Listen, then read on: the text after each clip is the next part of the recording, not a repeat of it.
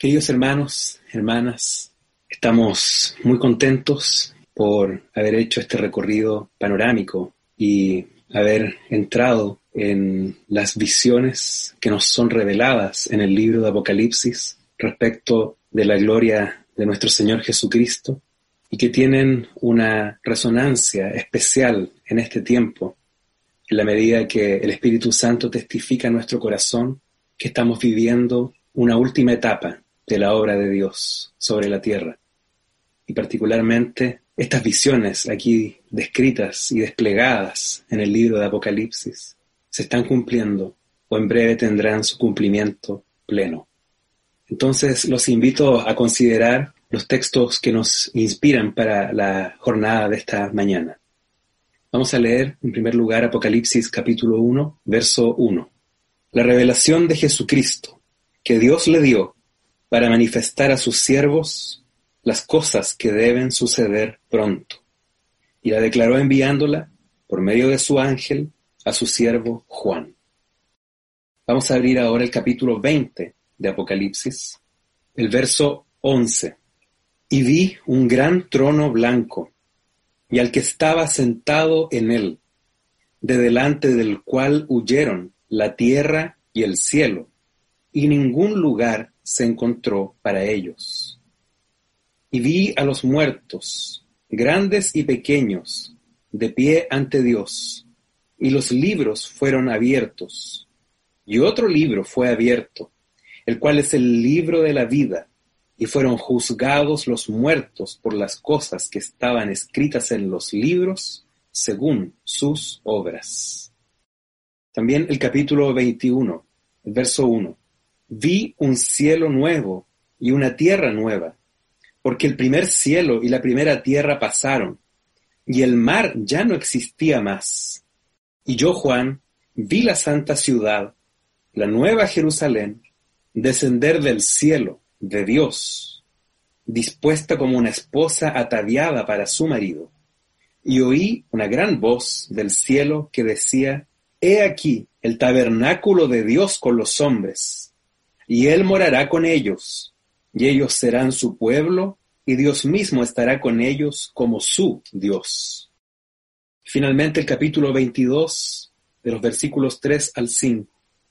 Y no habrá más maldición, y el trono de Dios y del Cordero estará en ella, y sus siervos le servirán, y verán su rostro, y su nombre estará en sus frentes. No habrá allí más noche, y no tienen necesidad de luz de lámpara ni de luz del sol, porque Dios el Señor los iluminará y reinarán por los siglos de los siglos. Amén. Queridos hermanos, hermanas, estamos muy agradecidos del Señor de haber llegado ahora al final de este recorrido. Hemos considerado anteriormente cinco de las siete visiones de Jesucristo glorificado que aparecen en el Apocalipsis. Esta es la revelación que Dios nos ha confiado de su Hijo Jesucristo. Es Cristo mismo revelándose para cada uno de nosotros en su posición de gloria y particularmente en lo que concierne a sus movimientos para la consumación de los tiempos y del propósito eterno de Dios. Dios ha hecho una serie de movimientos a lo largo de la historia, cuyo propósito final está muy claro y definido. Cristo será el todo y en todos. Entonces, ahora nos enfocaremos en las últimas dos visiones. En primer lugar, la visión del gran trono blanco y finalmente la visión de la nueva Jerusalén. Estas corresponden a la sexta y séptima revelación de Jesucristo en el libro de Apocalipsis. Vamos a enfocar entonces nuestros corazones en el capítulo 20 de Apocalipsis y algunas consideraciones entre los versos 11 y 15, donde aparece relatada esta sexta visión. Entonces preste atención al verso 11, cómo comienza.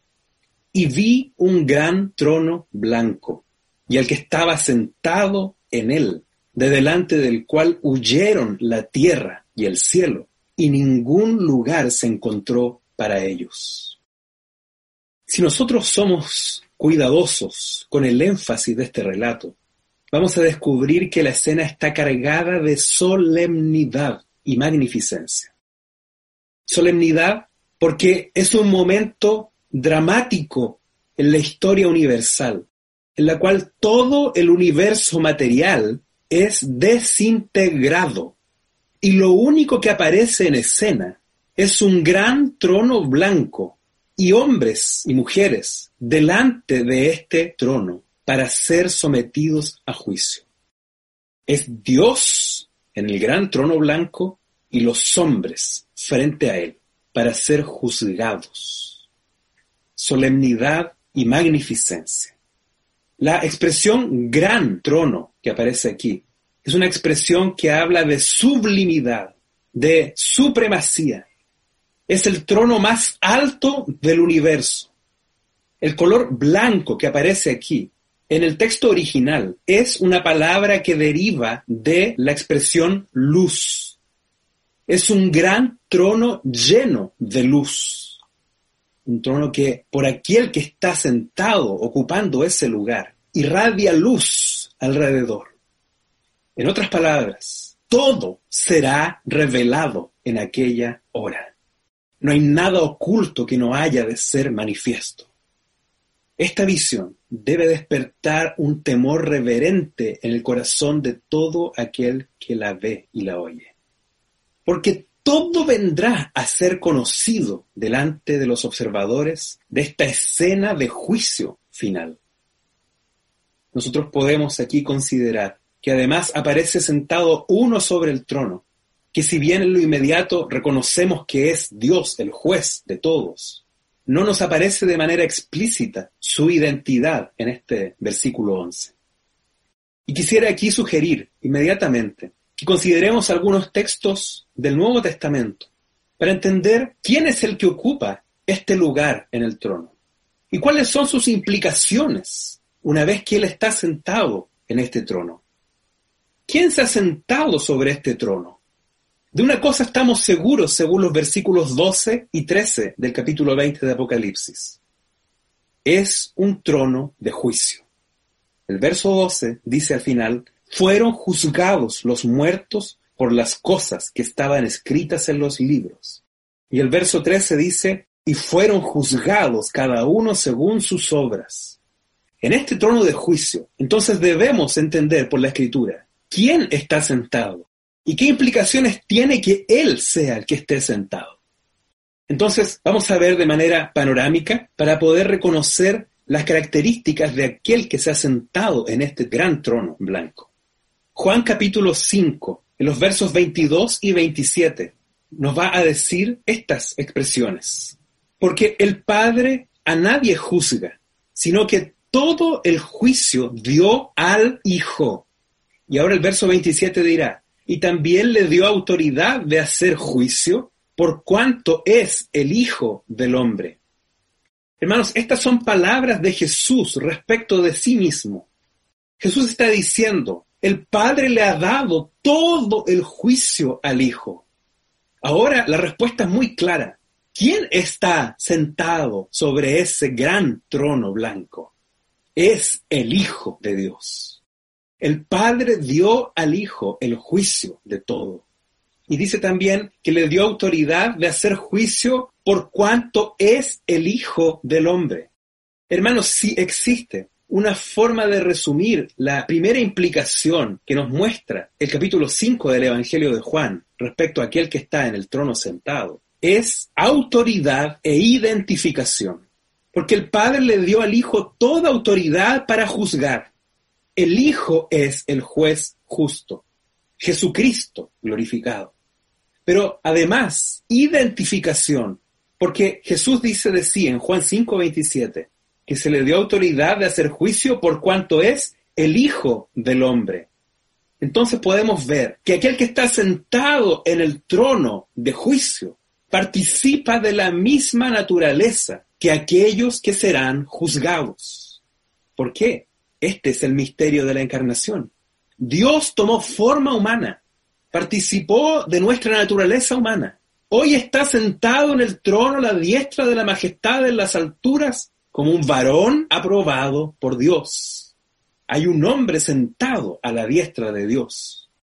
Entonces Él, como hombre, es la referencia justa para pesar a todos los hombres.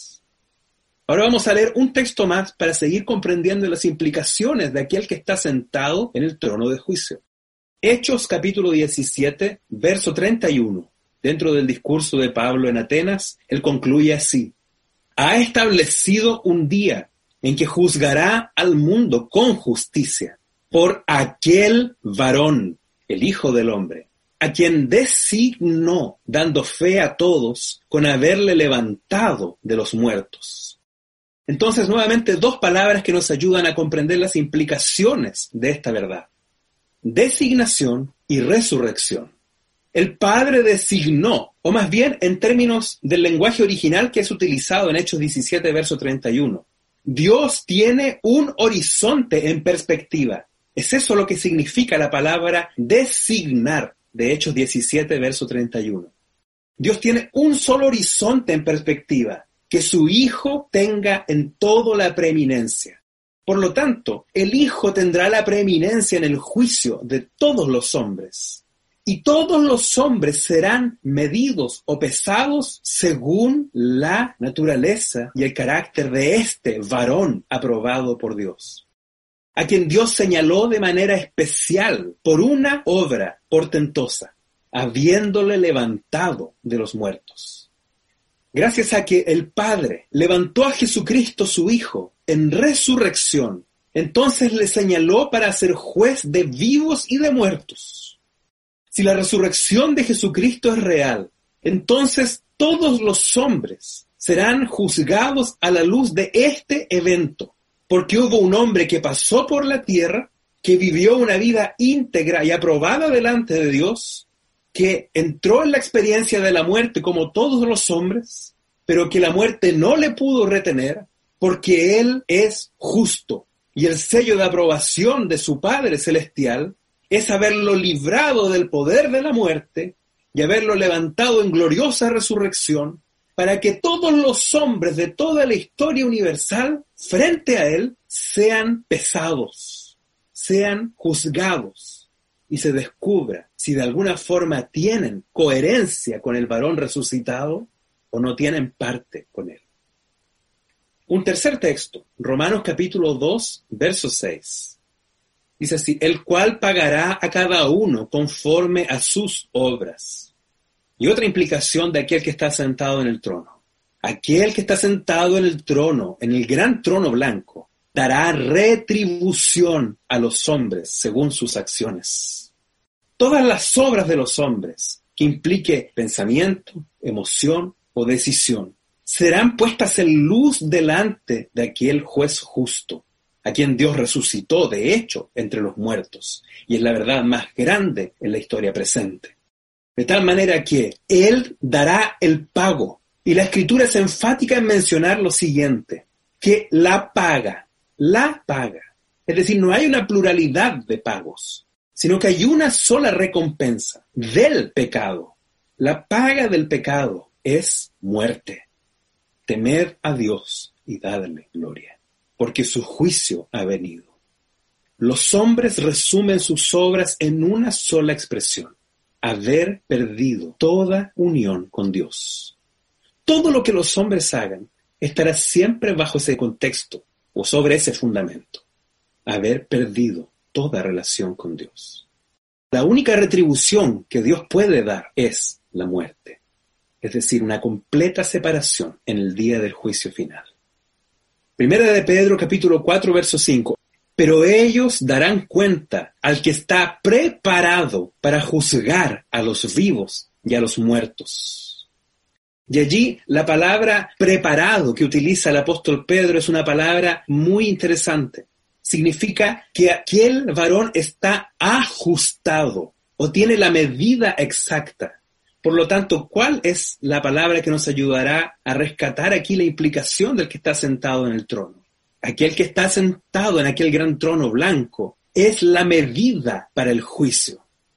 Jesús glorificado es el varón medida de Dios, delante del cual todos los hombres serán medidos en esta hora. Y finalmente, segunda de Timoteo capítulo 4, verso 1. Pablo nuevamente diciendo, te encarezco delante de Dios y del Señor Jesucristo, que juzgará a los vivos y a los muertos en su manifestación y en su reino. Ahora, la palabra que nos va a ayudar aquí a recordar este texto y la implicación que trae es inminencia.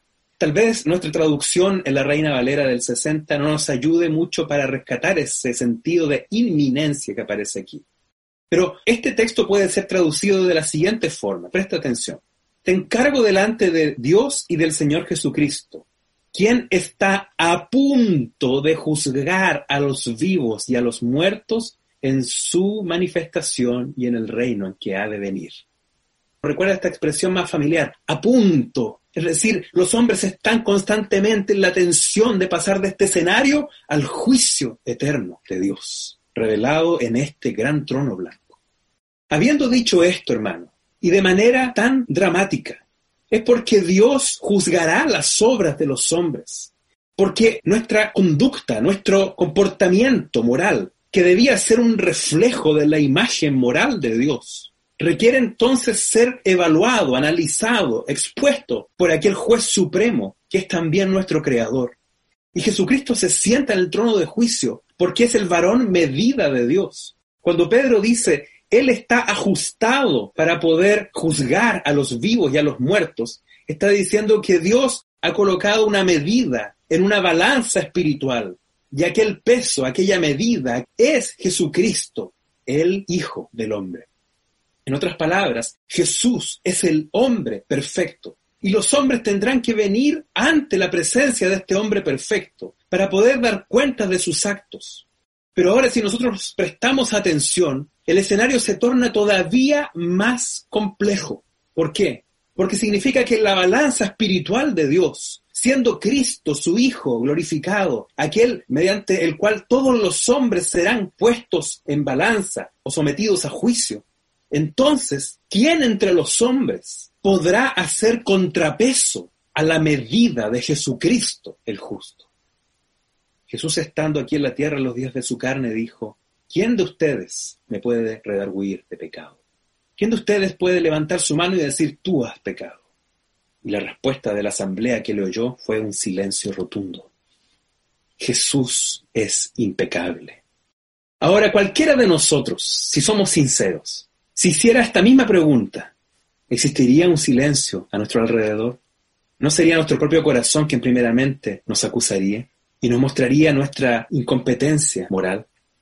¿Nos mostraría nuestros errores, nuestras fragilidades, nuestra culpabilidad? las veces que hemos causado daño o muchas veces que hemos atentado inclusive contra nuestra propia integridad. Y no hablo en un sentido físico, sino en un sentido moral. Ahora, delante de esa realidad, ¿quién podrá sostenerse en la balanza de juicio de Dios? Vamos a pasar al verso 12 y mencionar otro detalle importante. Apocalipsis 20, verso 12. Y vi a los muertos, grandes y pequeños, de pie ante Dios. Y los libros fueron abiertos. Y otro libro fue abierto, el cual es el libro de la vida. Y fueron juzgados los muertos por las cosas que estaban escritas en los libros según sus obras. Ahora el escenario nos queda un poco más claro. Delante de este gran trono blanco hay dos clases de libros. La primera clase, los libros en plural. segunda clase, otro libro en singular. En los libros, allí están escritas todas las cosas a través de las cuales serán juzgados los muertos. Todavía un detalle interesante. Aquí aparece la expresión fueron juzgados los muertos. Es decir, el texto nos muestra que todos los que murieron y vienen delante del juicio de Dios ahora aparecen en pie, según el verso 12 al inicio, delante de este gran trono blanco. Si nosotros somos cuidadosos con el texto, descubriremos que esto está en un contexto posterior a un evento que aparece en el capítulo 20, en el verso 5, que dice que existe una primera resurrección. Ahora hay un verso que dice, bienaventurados y santos el que tiene parte en la primera resurrección. 20 verso 6. La segunda muerte no tiene potestad sobre estos, sino que serán sacerdotes de Dios y de Cristo y reinarán con él mil años. Es decir, para leer bien el verso 12, debes tener en consideración que viene después de un evento llamado aquí la primera resurrección y que los que participan de esta primera resurrección no tienen parte en la muerte segunda, según el verso 6. Pero entonces ahora vamos a leer el verso 12. Vi a los muertos, grandes y pequeños, de pie ante Dios. Presta atención. Estos muertos que aparecen acá son los que no tuvieron parte en la primera resurrección. Entonces, gracias a Dios, hay un detalle muy precioso los que participaron de la primera resurrección, es decir, los que habían dormido descansando en la obra consumada de Cristo, no aparecen en el capítulo 20, versos 11 al 15, de manera explícita.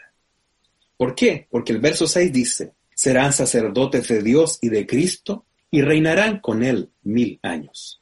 Evidentemente, también hay un tribunal de juicio para los santos que han de participar en la primera resurrección. Pero no es esta hora del capítulo 20, versos 11 al 15, sino otro momento en el cual el Señor vuelva para dar la recompensa, el galardón a sus siervos, a sus profetas, a sus santos. Pero ahora cierro ese paréntesis contextual para seguir leyendo el verso 12. Ahora hay muertos de pie.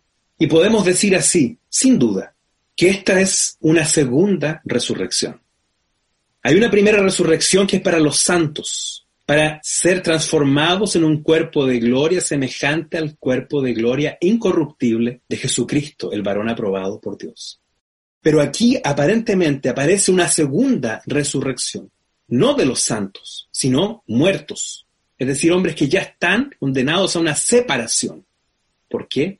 Porque ellos están registrados en su comportamiento en la primera clase de libros de los que hablamos hace un rato atrás los libros que registran la abundancia de obras que estos hombres han hecho y que vendrán a luz delante del gran trono blanco. Ahora, ¿qué sucederá? Esas obras registradas darán testimonio, en resumen, de una sola cosa, aunque son muchas las obras que vendrán a luz. Una sola cosa será la que resuma la historia de estos hombres. Dios proveyó a todos los hombres, sin distinción, reconciliación en aquel que está sentado en el trono. Pero ahora será revelado, a partir del verso 12 en adelante, que el desprecio a aquel a quien Dios proveyó debe ser juzgado con un énfasis categórico y final. Ahora, ¿por qué son muchos libros los que registran finalmente, en resumen, este único énfasis? Creo que nos muestran en un sentido espiritual que Dios tiene un registro de todo el comportamiento moral de los hombres, porque Él conoce las intenciones más profundas de nuestro corazón. Entonces en esa hora de luz completa serán reveladas las cosas que están ocultas. Y también quiero sugerir que son muchos libros, porque aparece en contraste con algo muy sencillo, otro libro. Hay que rescatar el contraste de esta figura del capítulo 20, verso 12. ¿Cuál es ese contraste? Los muchos libros con otro libro o la complejidad o la pluralidad de este primer grupo versus la sencillez del segundo grupo. Ahora, creo que el Evangelio nos aparece revelado a partir de esa expresión. Otro libro, el cual es el libro de la vida. Los otros libros, o los muchos libros, no tienen un carácter de vida, sino más bien de condenación. Pero el otro libro, la sencillez que aparece, es un libro de vida, es un libro de salvación, de preservación, de lo que aparece como la muerte segunda en el verso 14. Entonces nos muestra también que los hombres que no se acogen a Cristo viven una vida de complejidad. Es la complejidad de la meritocracia.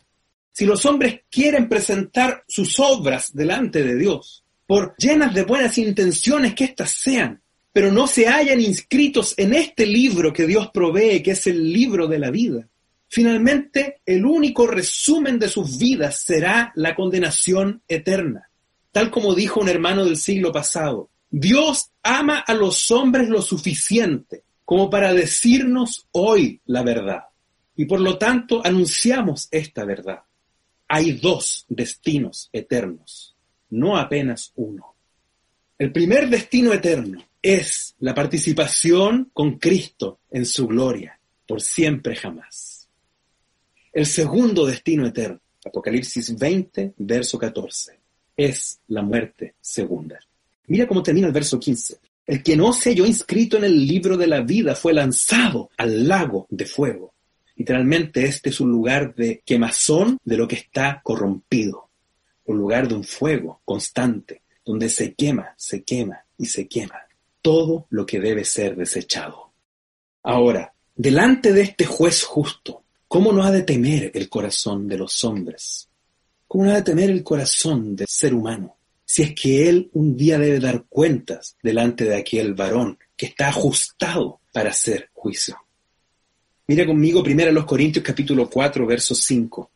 Pablo diciendo a los Corintios, así que no juzguéis nada antes de tiempo, hasta que venga el Señor, el cual aclarará también lo oculto de las tinieblas y manifestará las intenciones de los corazones. Miren esta frase del apóstol Pablo aclarará lo oculto de las tinieblas. Es decir, todo lo escondido, todo lo hecho en oscuridad, todo lo profundo del hombre vendrá a luz en ese día y manifestará las intenciones de los corazones. Por eso, hoy día los hombres podrán colocar bajo la alfombra sus suciedades. Hoy día los hombres podrán pasar inadvertidos. Hoy día podrán hacer el mal, pero Dios está mirando. Y Dios está registrando ese mal. Y un día serán puestos en balanza delante de aquel que es el Hijo glorioso de Dios. ¿Y quién podrá hacerle contrapeso? ¿Quién podrá decir yo he llegado a un punto de equilibrio, de semejanza con este Hijo de Dios? La respuesta para esta pregunta en esta hora del gran trono blanco es nadie. Nadie de los muertos que vengan en pie delante de ese trono blanco podrá sobrevivir al juicio de Dios. ¿Por qué lo digo de manera tan dramática, hermanos? Porque de esta manera entenderemos el precio de nuestra justificación.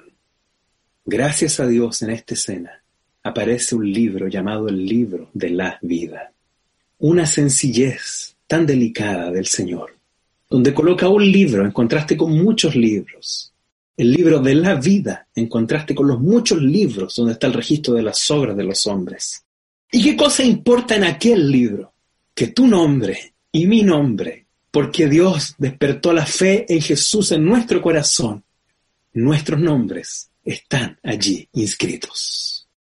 Entonces, dice aquí que todos fueron juzgados según las cosas que estaban en los libros y el que no se halló inscrito en el libro de la vida, dice el verso 15, fue lanzado al lago de fuego.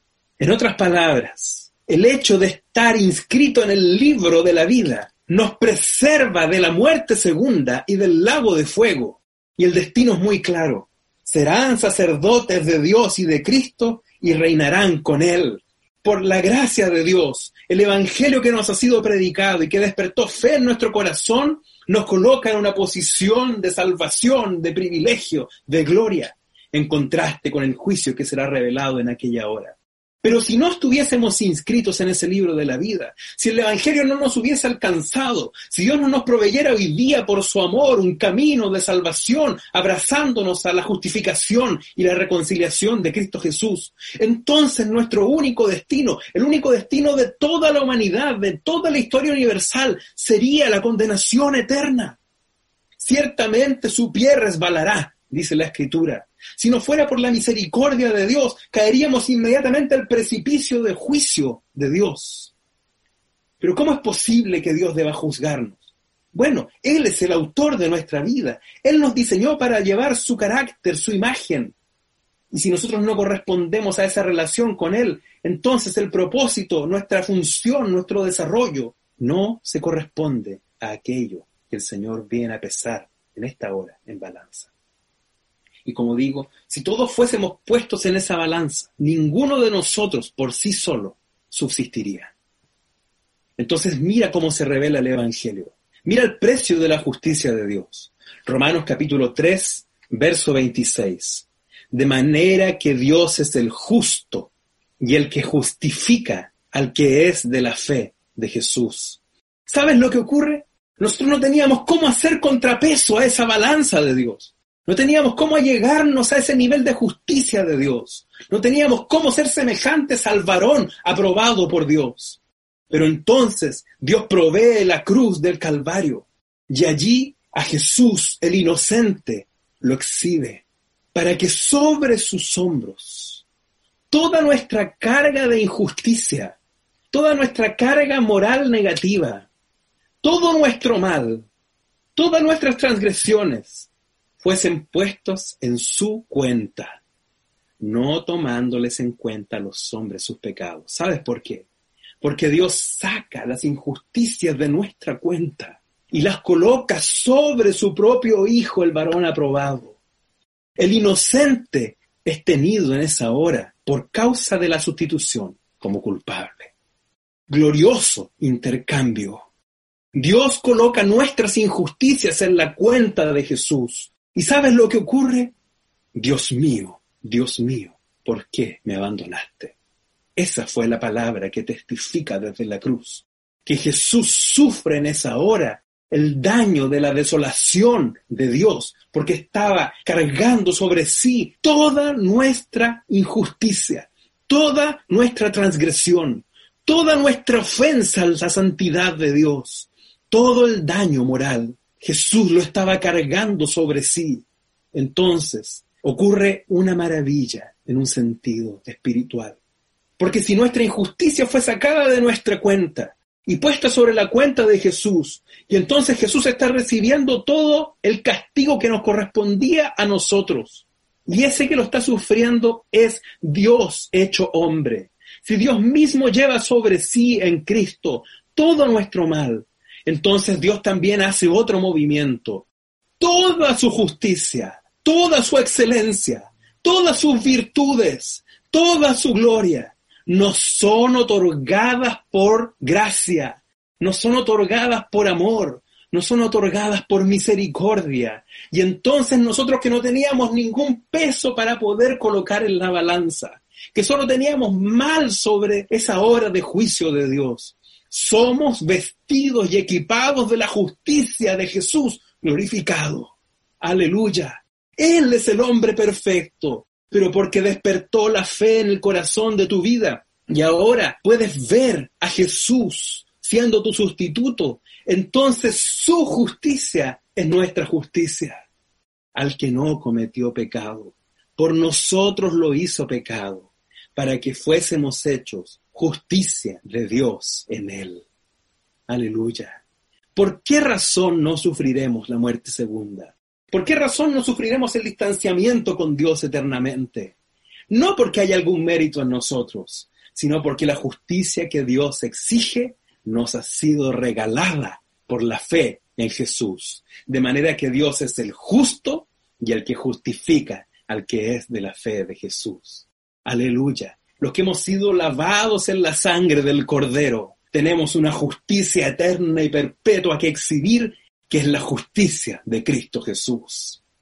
Finalmente, esta escena es tan dramática que el verso 11 dice que delante de aquel que estaba sentado en este gran trono blanco, huyeron la tierra y el cielo, y ningún lugar se encontró para ellos. ¿Sabes lo que significa eso? La potencia de este juez es tan grande que todo el universo material se desintegra delante de él. Y el texto es enfático en decir que para el cielo y la tierra de ese entonces no se halló lugar alguno. Entonces podemos decir con toda seguridad que este es el momento en el que se cumplen las palabras del apóstol Pedro en su segunda carta. Segunda de Pedro capítulo 3. Ahí mismo en la hora de la revelación del juicio del gran trono blanco. Pedro nos va a decir lo siguiente en segunda de Pedro capítulo 3 verso 10.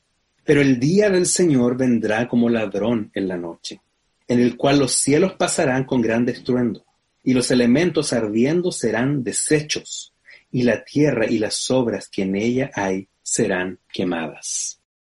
Todo rastro de corrupción, todo vestigio de daño, todo rastro de la fragmentación que sufrió esta creación, de la separación que sufrió esta creación a causa del pecado, en aquella hora majestuosa será desvanecido. Cielos y tierra pasarán, tal como conocemos hoy la tierra, tal como conocemos hoy los cielos. Aquí aparece muy claro que serán desintegrados, huyeron de delante de aquel que está sentado en el gran trono. Tal es la potencia y la gloria de este juez eterno. Se desvanece el universo material, solo quedan desnudos los hombres delante de este trono de juicio, y aún más quedan para condenación expuestos. Qué terrible es esta hora si no llega justificado. Qué terrible es esta hora si no se ha abrazado el precioso sacrificio de Jesús que nos sustituyó y nos vistió de justicia. Pero ahora los elementos ardiendo serán deshechos y la tierra, los cielos, las obras que hay en la tierra serán en ellas quemadas. Todo rastro de corrupción desaparecerá. Ahora, Pedro nos exhorta de una manera solemne a partir de esta realidad. Segunda de Pedro 3, verso 11. Puesto que todas estas cosas han de ser desechas, ¿cómo no debéis vosotros andar en santa y piadosa manera de vivir, esperando y apresurándoos para la venida del día de Dios? Y vuelve a decirlo, en el cual los cielos encendiéndose serán deshechos y los elementos siendo quemados se fundirán. Pero nosotros esperamos, según sus promesas, cielos nuevos y tierra nueva en los cuales mora la justicia. Es decir, habrá una nueva creación, nuevos cielos y nueva tierra, en los cuales la justicia tendrá una morada permanente. Cielos y tierra acondicionados para hacer el espacio físico donde Dios manifieste toda su gloria junto con sus santos justificados. Pero vuelvo al énfasis de la exhortación que Pedro hace. ¿Cómo no debéis vosotros andar en santa y piadosa manera de vivir? ¿Sabes lo que significa eso, hermanos, en términos prácticos? Esto es muy precioso. Si hay justicia práctica en nuestra vida, es decir, una santa y piadosa manera de vivir, si hay una conducta que agrada al Señor, eso es un anticipo de la eternidad. Es decir, nuestro comportamiento santificado por el Señor la vida en el Espíritu, nuestras obras que agradan al Señor, son hoy día una voz de trompeta a todo observador, que la eternidad ya está presente aquí en el corazón de los redimidos.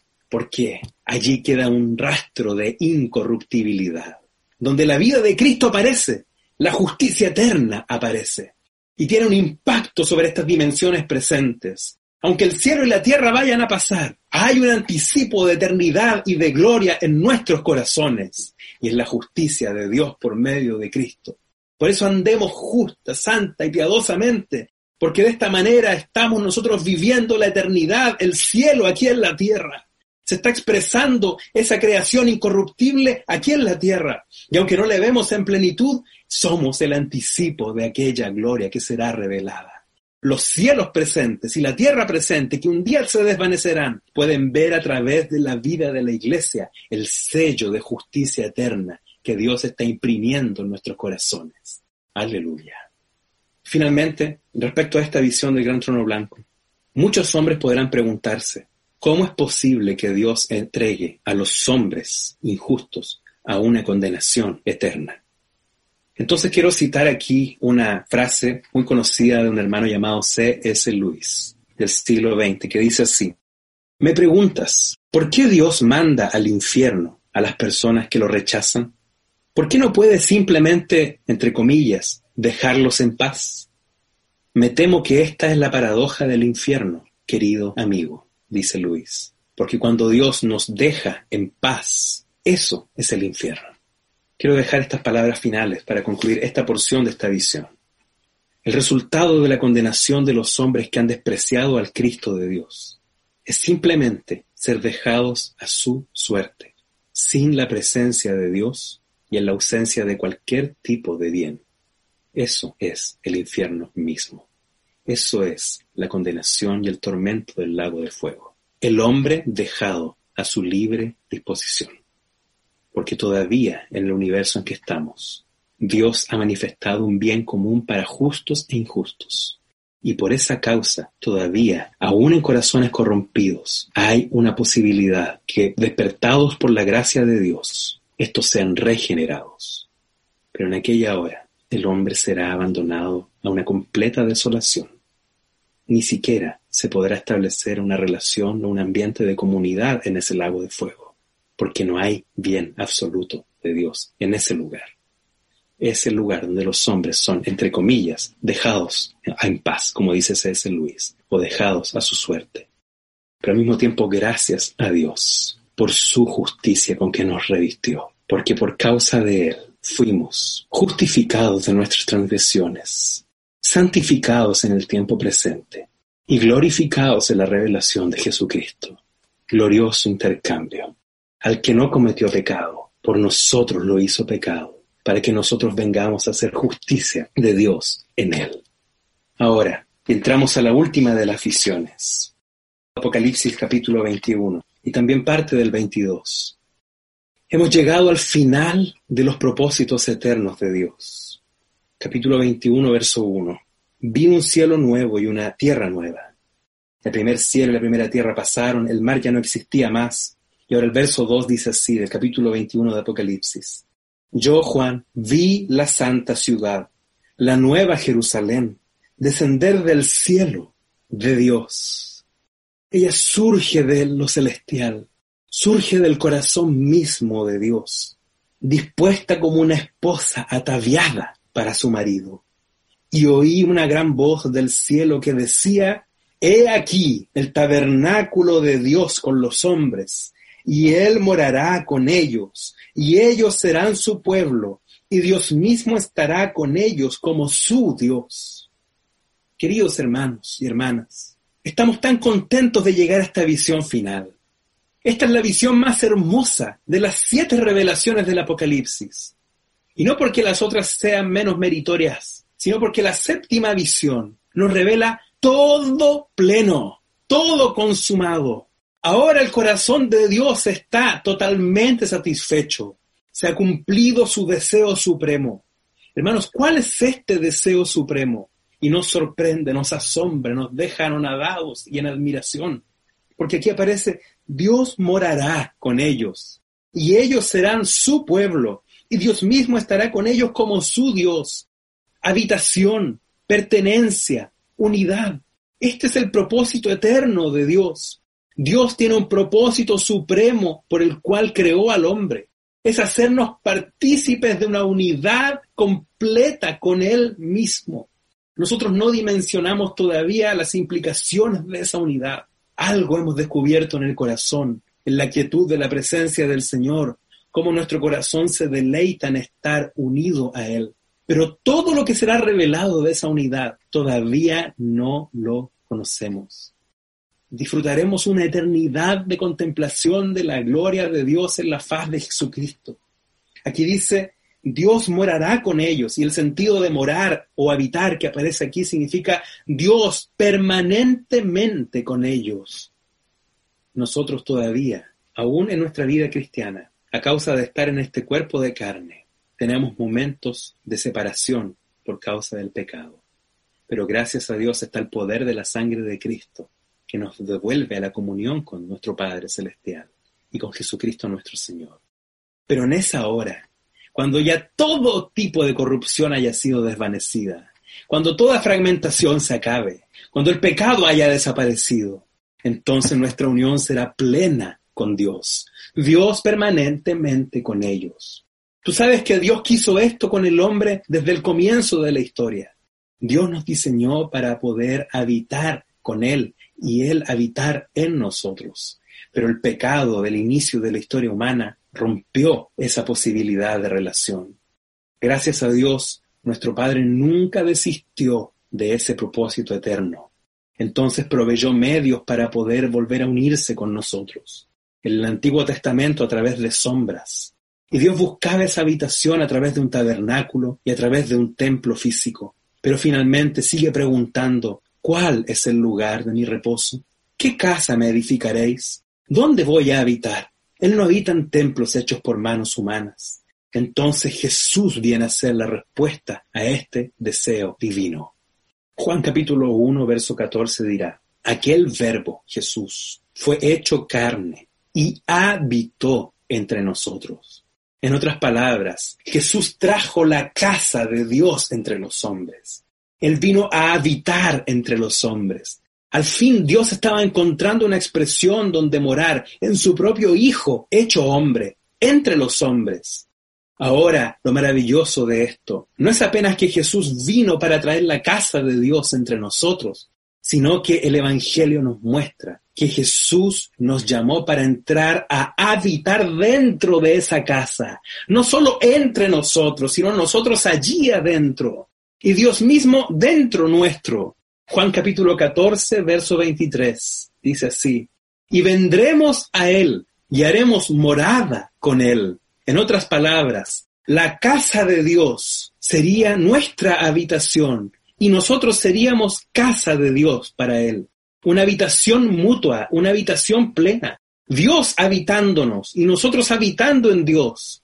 El pecado nos había hecho vagabundos eternos, nos había hecho personas sin hogar, nos había desalojado del lugar en el cual debíamos habitar, destituidos de la gloria de Dios. Ahora mire conmigo Juan capítulo 17, versos 22 y 23. ¿Cuántas veces hemos citado esta preciosa oración del Señor Jesús? Haciendo una oración de intercesión, una oración sacerdotal por los que el Padre les dio. La gloria que me diste yo les he dado, para que sean uno, así como nosotros somos uno yo en ellos y tú en mí, para que sean perfectos en unidad. Le ruego al Señor que nos permita leer estos versículos con luz, con devoción, para entender la profundidad del anhelo de Jesús en esta oración. Él es el verbo eterno que ha sido uno siempre con su Padre por el Espíritu Santo. Nosotros todavía no conocemos lo que significa la perfección de esa unidad la plenitud de esa unidad. Pero ¿sabes lo que aparece aquí en Apocalipsis 21, en la visión de la Nueva Jerusalén? Esa plena unidad totalmente revelada. Nosotros participando de la respuesta de esta oración que Jesús hizo en la hora de mayor aflicción en los días de su carne. Yo en ellos y tú en mí. Habitación. Merecemos nosotros que el Dios eterno e incontenible a que los cielos de los cielos no pueden contener, decida morar permanentemente en nuestros corazones y que Dios busque un lugar de reposo y satisfacción en nuestro espíritu como su casa. Oh, profundidad de las riquezas y la sabiduría de Dios. ¿Cómo puedes tú querer habitarnos, Señor? Podremos contenerte. ¿Cómo podemos nosotros habitar en ti? si no teníamos parte contigo. Yo en ellos y tú en mí, para que sean perfectos en unidad. A veces interpretamos esa expresión perfectos en unidad apenas en un sentido horizontal, es decir, perfectos en unidad con nuestros semejantes. Pero no solo eso, perfectos en unidad con Dios. Aleluya, hermanos. ¿Sabes lo que significa eso?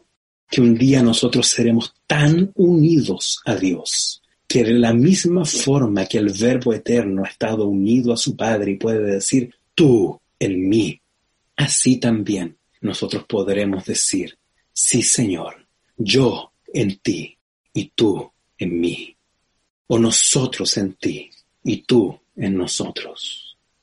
Perfección de unidad. Dios mismo morará con ellos. Ahora, en esa unidad tendremos la misma relación que el Hijo tiene con su Padre.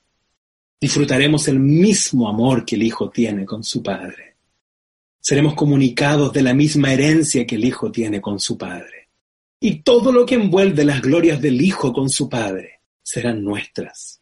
En otras palabras, aquella Trinidad eterna de amor del Padre, el Hijo y el Espíritu Santo se abrirán para un cuarto integrante. Presta atención a lo que estoy diciendo porque nos supera. Ese cuarto integrante es el nuevo hombre de la nueva creación. Cristo unido a su iglesia. Entrando en un abrazo eterno de amor, de alegría, de relaciones, de vida, de perfección, de unidad, de herencia, de participación y todos los atributos eternos del trono de Dios, abiertos por gracia para la consumación del propósito eterno de Dios por medio de su iglesia. Esta es la gloria de la nueva Jerusalén. Ahora el verso 4. Enjugará Dios toda lágrima de los ojos de ellos. Y ya no habrá muerte, ni más llanto, ni clamor, ni dolor, porque las primeras cosas pasaron. Hermanos, ¿qué es esto sino un consuelo tan grande? Porque en esa hora, cuando el propósito de Dios sea revelado en la eternidad, en la nueva Jerusalén, no habrá más sufrimiento.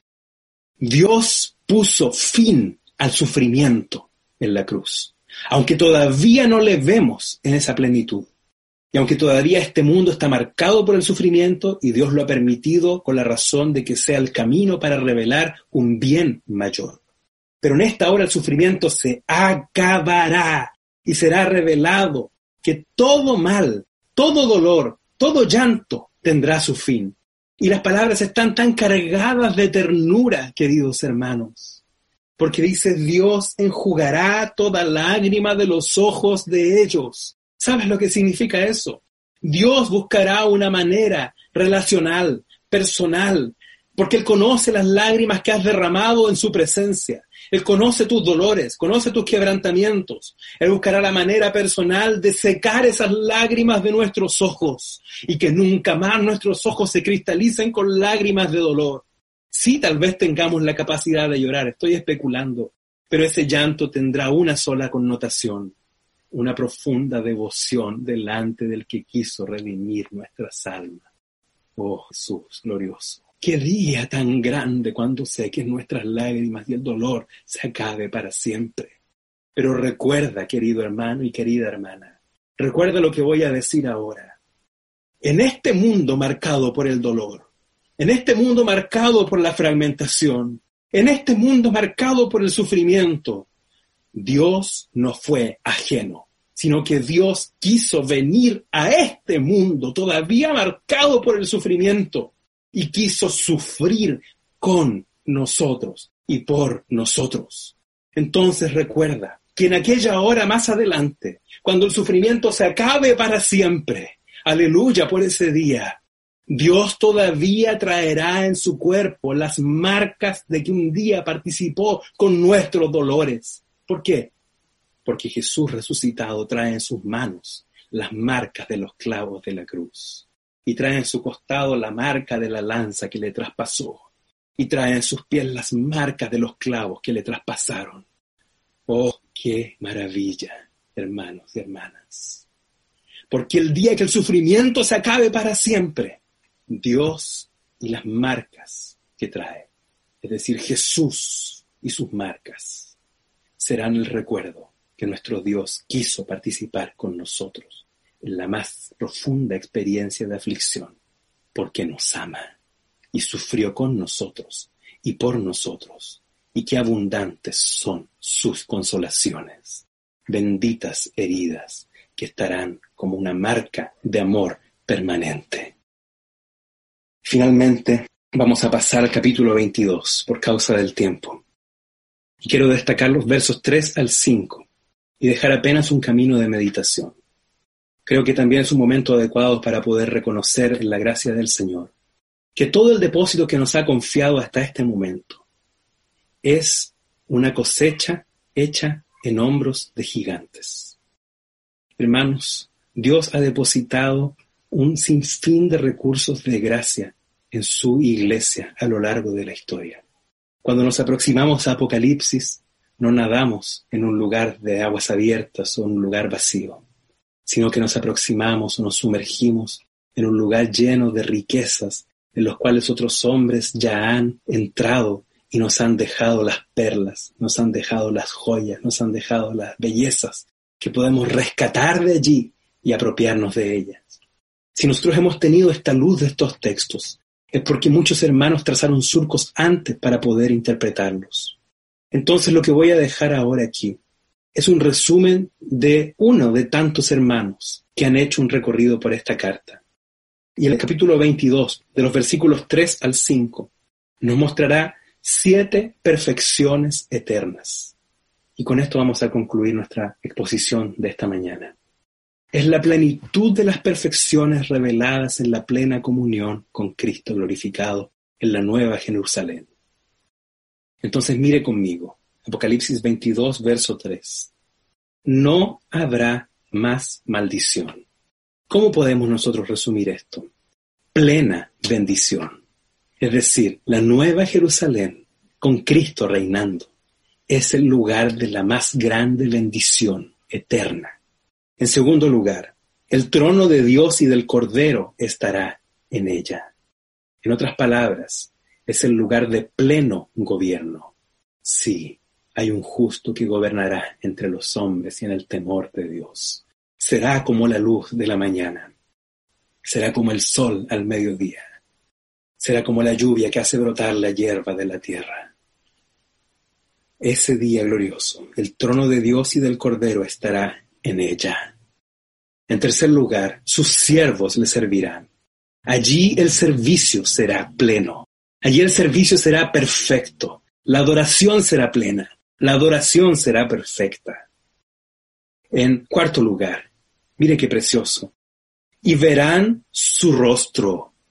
Es decir, plena intimidad. Cara a cara con el Cordero de Dios. Hermanos, si nosotros recordamos cómo comienza el Evangelio de Juan en el capítulo 1, dice así, en el principio era el verbo, y el verbo estaba con Dios, y el verbo era Dios. En otras palabras, el verbo estaba cara a cara con Dios. Ahora mira cómo dice Apocalipsis 22, verso 4. Nosotros veremos su rostro.